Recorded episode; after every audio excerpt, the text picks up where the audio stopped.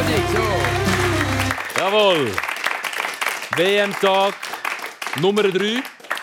Es wird Prosecco getrunken heute bei uns. Mira Weingart ist bei uns, Moderationskollegin von Radio SRF Virus. Ist das dein äh, Fußballgetränk? Das ist mein Fußballgetränk. Also bei mir ist alles hauptsächlich kein Bier. Ehrlich? Äh, ja, das finde ich wirklich ganz etwas Grusiges. Das ist vielleicht ein bisschen untypisch für Fußball, aber Prosecco, wirklich probieren es morgen. In der Kurve trinkst du Prosecco? Ja, aber dann kommt man weißt, so auf Aus der. Becher.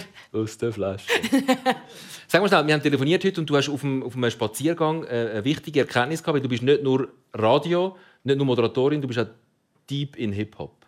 Ganz, ganz äh, tief drin. Und was war deine Erkenntnis? gewesen? Hey, ich bin wirklich so mit mir selber spaziert und habe gemerkt, ähm, es, das Leben ist voller Widersprüche. Meins besonders, finde ich amix. Mhm. Und ich habe einen Widerspruch entdeckt, den ich mit dem Hip-Hop habe, den ich im Fußball auch habe. Also und man kann Hip-Hop und Fußball vergleichen. Zum Teil. Hat es mit diesen komischen Gefühlen zu tun, die wir gerade bei dieser WM speziell haben? Vielleicht. Also, ähm, ich, wir- wir sparen uns den Hip-Hop noch schnell auf und gehen die Bühne zuerst Saudi-Arabien. Wie ist es euch gegangen heute bei Saudi-Arabien? Schwieriger Umstieg. Hast du gefunden, schwieriger vom von Hip-Hop Hip-Hop auf Saudi-Arabien.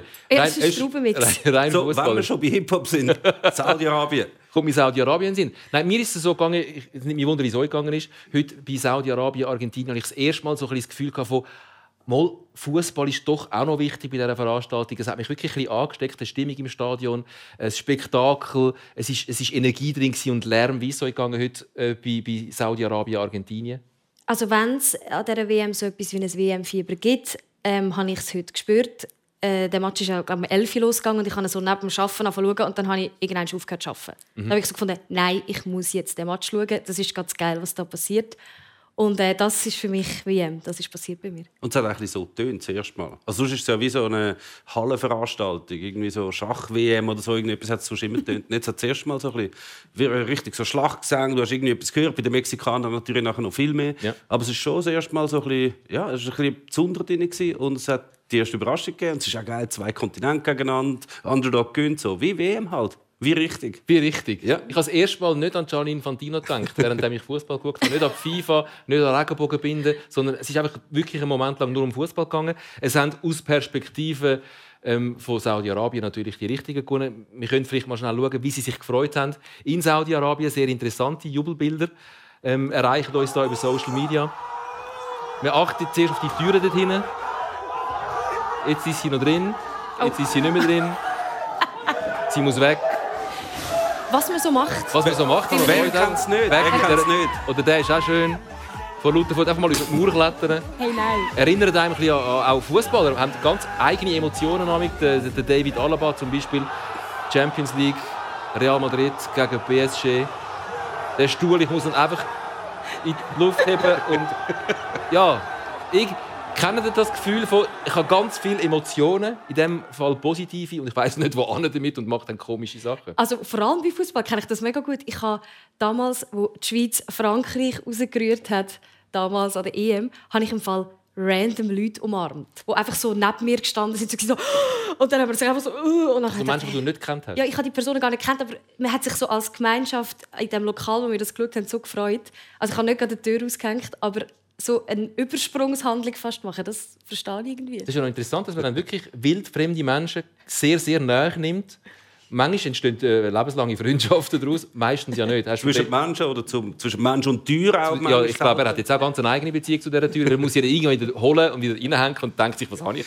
Was ist jetzt da? Ich weiß es gar nicht mehr. Vor allem, sie hat ja noch ein zweites Goal geschossen. Man weiß nicht, was da Was ist passiert ist. passiert? Keine Ahnung, Es hat die Tür Feister- einfach wieder eingehängt. Das Feister, keine Ahnung. Sind schon Freundschaften entstanden durch innige Umarmungen nach äh, Freudegefühl bei, bei äh, Torjubel? Nein, das sind dann doch eher creepy Insta-DM-Slides geworden. Hat es gegeben? Ja, hat es auch schon gegeben.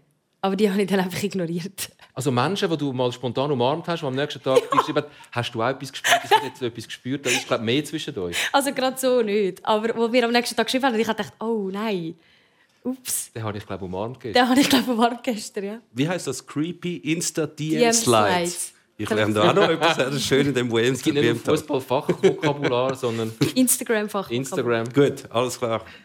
Ähm, wie was? Wie Was hast du auch schon alles kaputt gemacht? Ey, wirklich ernsthaft? Nein, ich habe mich nicht in der Freude, dass ich irgendwie komische Sachen mache, weil dann äh, jubel ich glaube noch oldschool, so blöd rumhüpfen und irgendwie so machen.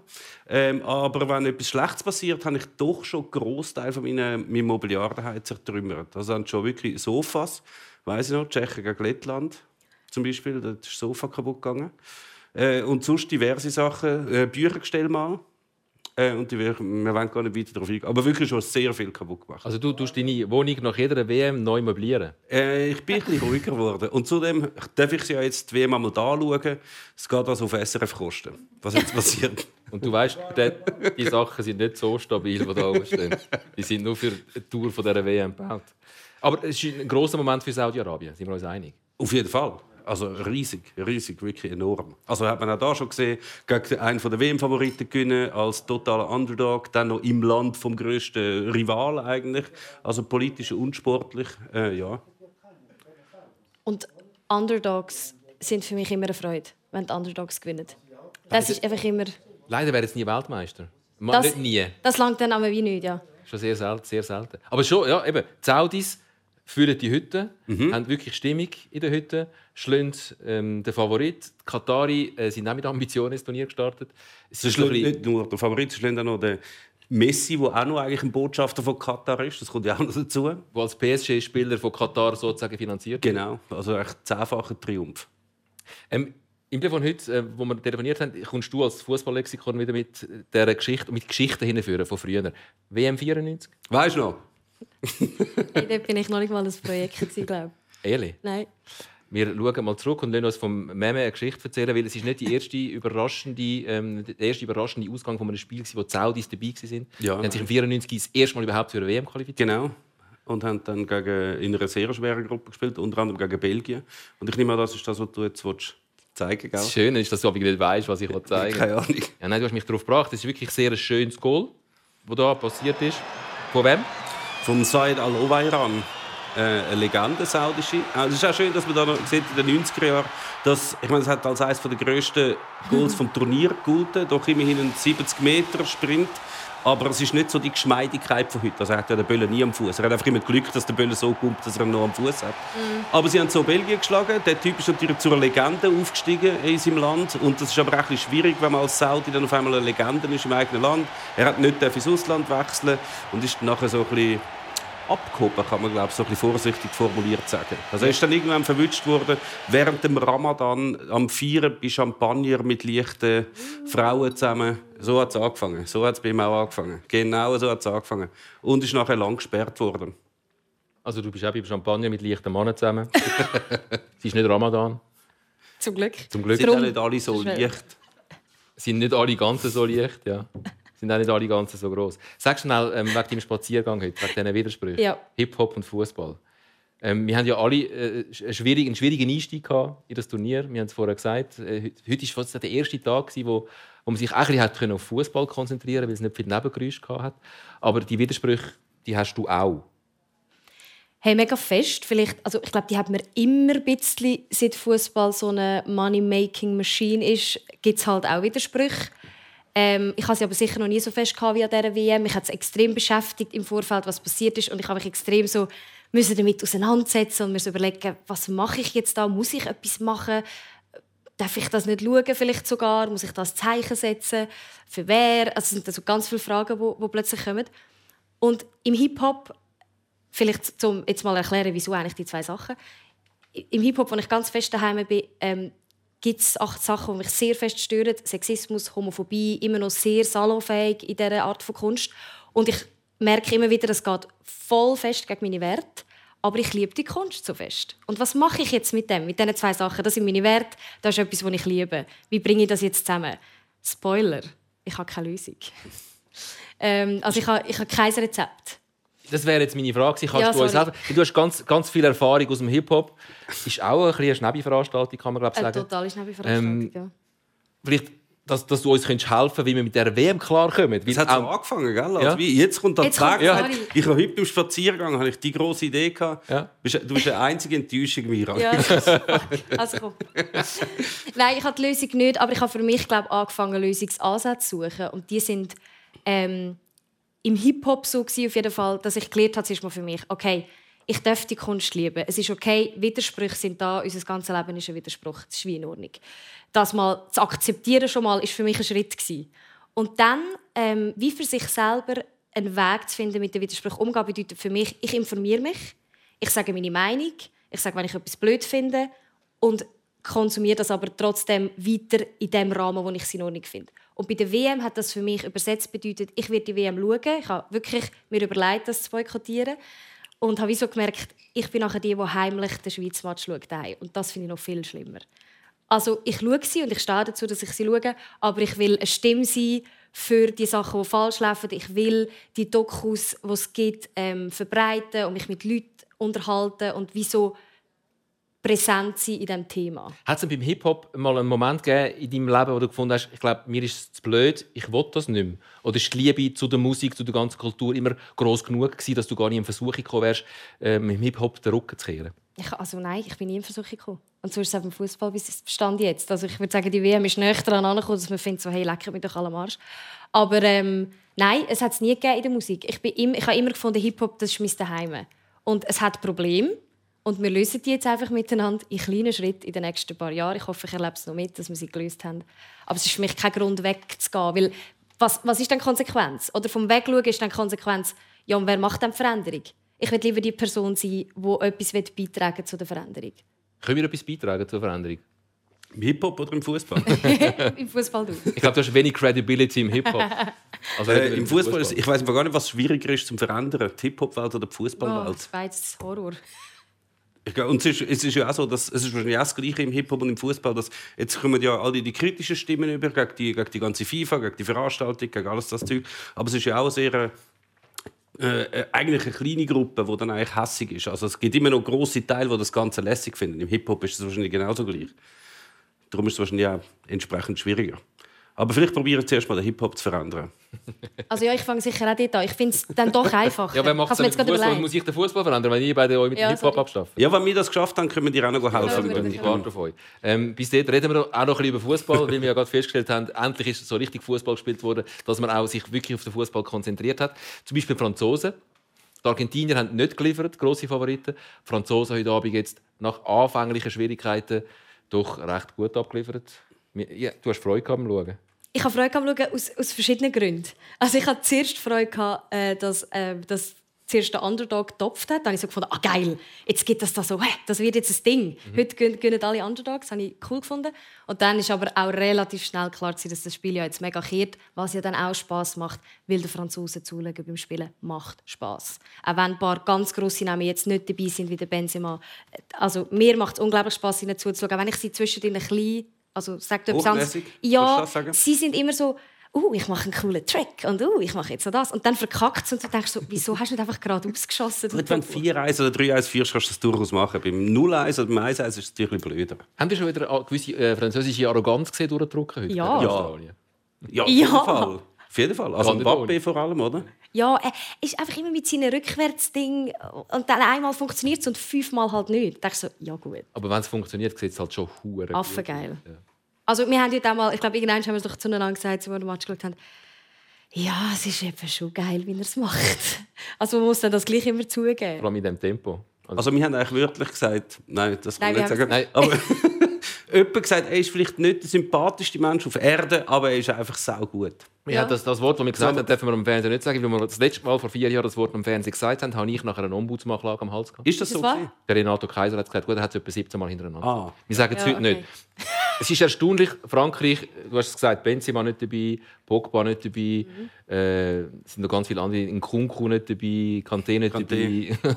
und man hat das Gefühl, sie sind trotzdem gehören immer noch zu den Favoriten. Es ist wie wenn der Chaka und der Shakiri, der Sommer, der, der Okafor und vielleicht, was auch nicht, Akanji, fehlen alle. Und wir sagen, Mama, wir haben trotzdem gute Chancen. Das könnten wir halt schon nicht. Das kann nur Frankreich. Ja, und vor allem, wenn du dann noch siehst, äh, es hat doch die Aufstellung jetzt immer am Anfang von der WM, äh, in, in welchen Nationalmannschaften spielen Spieler, die in einem anderen Land geboren sind. Mhm. Und dann hast du ja bei all diesen Senegal, Marokko, all denen hast du ja noch auch wahnsinnig viele gute Fußballer, die auch noch für Frankreich spielen Also sie können eigentlich die WM allein bestreiten. Und es hat wirklich 32 fantastische Mannschaften dabei. Das ist eigentlich gemein. Das ist ein ungerecht verteilt. Ja gut, ungerecht verteilt ist es natürlich, aber zum Zuschauen ist es einfach trotzdem schön. Das stimmt. Ich finde es gleich lässig, wenn es verschiedene Länder sind, als wenn es nur Frankreich gegen Frankreich spielt. Ich will noch einen schönen Tweet zeigen in diesem Zusammenhang von einem Spiegel Online-Redakteur, der schreibt, was heißt gut, dass die WM mitten in der Saison ist, weil da alle Stars noch fit sind und voll im Saft stehen, auf Französisch. Ja, Wien ist es ein bisschen schlecht gelaufen. Aber wenn es jemand kann verkraften kann, dann natürlich die Franzosen. Aber sie haben schon ein sehr grosses Verletzungspech. Ist das Zufall? Nein, es ist einfach Fairness. Das ist wieder der Fußballgott. Wenn es der Fußballgott okay, sagt, ihr seid zu viel wir, wir haben euch 400 Superspieler gegeben, aber wenigstens nehmen wir noch ein paar. Die Hälfte davon machen wir kaputt und dann ist jemand. Das ist fair. Das ist wie beim Wählen einmal im Turnen. Du hast noch etwas Interessantes gesagt. Wir sind, kommen wieder zurück zum Hip-Hop. Für dich sind Franzosen die Hip-Hop-Mannschaft an dieser WM. Warum? Nicht nur an dieser WM, im Allgemeinen ist für mich die französische Nationalmannschaft eigentlich der Hip-Hop im Fußball. Das ist jetzt natürlich also totale Halbweisheiten, Halbwahrheiten, die ich da verbreite. Das ist einfach so vom Gefühl her. Weil sie sind so cool. Also ich, es ist nur, ich kann das nicht ganz etwas anmachen. Also natürlich ihr Style. Ich meine jetzt auch abseits vom Feld. Das ist ja, das strotzt alles nur so von Markenkleider und Goldketten und geilen Autos. Das ist ja eh etwas, wo im Fußball näher ist im Hip-Hop, mit dem so ein bisschen protzigen manchmal. Aber die Franzosen machen das irgendwie so mit Stil und so cool. Und ich habe das Gefühl, Frankreich-Fan kann man immer sein. Also es ist wie so, außer wir rühren sie gerade aus an ich muss es einfach heute noch ein paar Mal sagen. Aber wenn nicht da gerade das passiert, ist mir ja nicht uncool mit einem, mit einem Frankreich-Liebling. Wenn ich jetzt einfach so anhätte, würde ja niemand sagen, hä? Wenn, wenn du mit einem Deutschland-Liebling rumläufst, sind die so, «Hupens, was ist mit dir los?» Oder warum? Oder wieso? Das wirft immer Fragen auf. Ja, wieso? Aber ich habe das Gefühl, mit einem Frankreich-Trikot ist mir einfach noch recht cool. Es sieht auch wirklich geil aus, das Liebling, muss man auch noch sagen. Und das ist, ja, das stimmt. Und es ist das einfach auch so, im, der französische Rap halt spezifisch ist auch sehr cool. Gangster-Rap ist sehr cool, vor allem so aus Marseille, von der Conti-Strömung so. Und wenn man das so ein bisschen beobachtet, in den letzten Jahren ist es ja auch ultra cool geworden, dass Rapper Trikots anhaben. Das ist, ich würde sagen, vor 20 Jahren noch nicht so gewesen. und in den letzten 10 Jahren ist das extrem aufgekommen, dass man so sich blufft mit, mit irgendwelchen coolen Trikots von coolen Spielern. Und das verbindet ja so Hip-Hop und Fußball auch mega fest. Ja, ein schönes Beispiel von einem Rapper, der gerne Fußballtrikots anlegt. Er ist nicht so wählerisch mit dem Verein. Es ist wie, es kann alles sein, oder? Egal. Der Das Snoop ist ja herrlich. Das habe ich, von ihm hätte ich es jetzt nicht mal gewusst. Snoop Er Dogg ist ein grosser immer- Fußballfan. Ja, er ist hat eine eigene Footballmannschaft. Ja, aber er weiß dann gleich selber, was eigentlich wirklich gut ist. Ja, weißt. Nein, es gibt auch so ein Video, wo er so probiert, so einen Cristiano Ronaldo Freistoß zu machen, der komplett in die Hose geht. Ja, Natürlich. natürlich. Meinst Und vielleicht habe ich es gerade da, dann Nein. es gerade anschauen. Nein. Nein, schau jetzt. Wirklich? Der Snoop Dogg Nein. als CR7. Was hat er da noch? Spanien, Libya? Nein, komm, das ist ja so.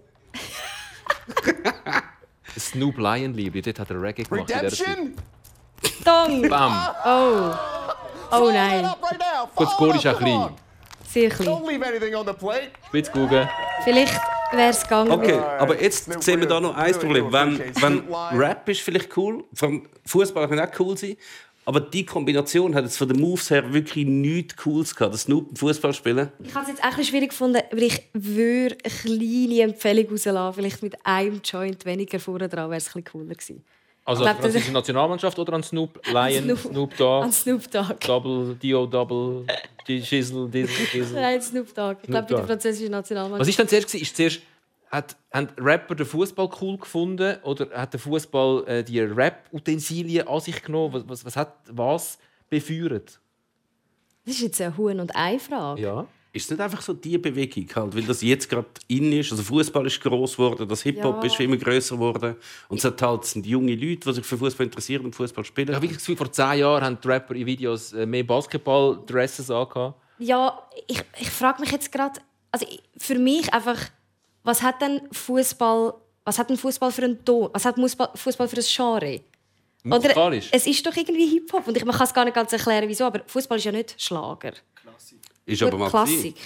Ja, die Eleganz ist dann schon Klassik. Es gibt ja so schöne Best-of-Videos von Fußballern, die so über den Platz tanzen und dann ist mit Klassik unterlegt. Aber natürlich, alle Neuen haben natürlich? Hip-Hop drunter. Aber das Also- ist doch einfach, weil Hip-Hop jetzt momentan das Größte ist überhaupt. Wahrscheinlich Und ist das am passiert. verbreitesten. Wahrscheinlich ist in den letzten zehn Jahren das passiert und dann hat man das vermischt und gemerkt, dass es einfach cool ist. Ich habe einfach das Gefühl, Fußballstars sehen in ihrer Freizeit aus wie Rapstars. Rapstars sehen in ihren Musikvideos wie Fußballstars. Das ist faktisch einfach irgendwie passiert und es ist mega lustig und eine witzige Entwicklung. Es gibt ja auch ganz viel so Querverweise im Rap. Also ich meine, der Capital Bra, ein berühmter deutscher Rapper, hat einen Song, wo Benzema heißt und er reimt dort irgendwie äh, zahl den Benza in Bar äh, auf Benzema. Also es ist, er zahlt den Mercedes-Benz in Bar so. Shirin David, berühmte deutsche Rapperin, ähm, rappt irgendwann kontrolliert das Game wie Alicia Lehmann beim Fußballspiel. Also es gibt auch viel so Querreferenzen. In der Schweiz habe ich das Gefühl, ist das mega aufgekommen. Also wir haben irgendwie eine Sektion Zürich, wo FCZ-Songs schreibt, wo die ganze Kurve mitsingt. Äh, wir haben ein Movement in Luzern 041, eine Rap-Clique, wo, wo äh, der FC Luzern mitprägt und umgekehrt. Also es gibt ja schon irgendwie so die Verbindung. Aber es ist schon so, die Kurve, ich müsste sagen, was für eine Musikrichtung dominiert die Kurve. Natürlich, weil die Kurve wahrscheinlich jung ist und einfach Rap die einfach aktuelle Musik ist. Aber es ist schon Hip-Hop, die Kurve. Ist das Mittlerweile würde ich schon sagen, aber es hat ja früher ja, auch ganz ein alter Rap-Experte. Rap ja, ja, ja. ja. Aber halt, jetzt fange ich nicht mit den 90er Jahren an. äh, nein, aber äh, es hat natürlich auch Zeit gegeben, wo die Kurvenlieder mehr gitarrenlastig waren. Also nicht die, die man gesungen hat, sondern man irgendwie eine Compilation gegeben mit den besten FCZ-Songs oder so, dass dort auch sehr gitarrenlastig war. Jetzt ist einfach Hip-Hop viel grösser, darum ja. packt jetzt niemand mit Gitarre führen und Zwölfton-Musik hat es auch nie groß geschafft im Fußball sich durchzusetzen. Komischerweise ja, aber es hat es im Fall schon länger gegeben, natürlich, dass, dass Fußballer selber auch gerappt haben. Der Clint Dempsey, der Ami-Nationalspieler, der hat jetzt schon länger aufgehört, der, hat, der war auch Rapper. Gewesen. The Deuce hat er sich genannt. Und der Panda, Christian Panda von Schalke, der hat sich blöderweise Funky P genannt, was ein unglücklicher Rappername ist. Ja. Aber hat es ein paar gegeben. Wieso ist Funky P ein unglücklicher Rappername? Ich erzähle es dann später. das Die interessanten Sachen darf man nie am Fernsehen sagen. Es hat etwas mit Busy zu tun. Ah, okay. Aha. ähm, kann es sein, dass Rapper äh, zum Teil die Nähe von Fußballclubs suchen, um sich dort eine Fanbase ähm, zu holen? Das wäre jetzt eine, äh, äh, eine Unterstellung. Mhm. Also ist natürlich cool als, als, als Rapper, wenn ich mit einem Club in Verbindung gebracht werde, dann finden mich auch die Fans von dem Club automatisch wieder cool. Hey, also 100% gibt es die, die so opportunistisch denken. Die gibt es immer. Also ich denke schon, dass man sich potenziell eine grosse Schnittmenge abholen kann. Aber ich glaube, wenn man sich so wirklich einem Club verpflichtet, fast so als Rapper, dann, also alle Clubs haben schlechte Phasen. Das heißt, irgendwann muss man ja mit denen auch durch die Scheiße, dann, wenn sie schlecht spielen. Darum, aber ich glaube schon, dass es, äh, das gibt es wahrscheinlich schon. Also Radio 200'000 jetzt in Zürich damals, ja. um in deiner Generation zu reden. Das ist nicht mal, das ist, meine ist noch viel älter natürlich. Aber ist okay, also dann hat es sicher nicht geschaut, dass sie in der Südkurve gestanden Nein, sicher nicht. und, und, und ja. auch Fußballlieder gemacht haben. Und es hat auch gerade alles passt. Also Zürich ist gerade ein bisschen erfolgreicher geworden, die Kurve ist grösser gewesen, Hip-Hop ist mhm. in geworden. hat gerade alles zusammengespielt. Ja, aber ich glaube nicht, dass sie, dass sie hingeguckt sind im Büro und sich eine Marketingstrategie überlegt haben, gefunden, hey, wir könnten doch da etwas mit Fußball und so. Überhaupt nicht.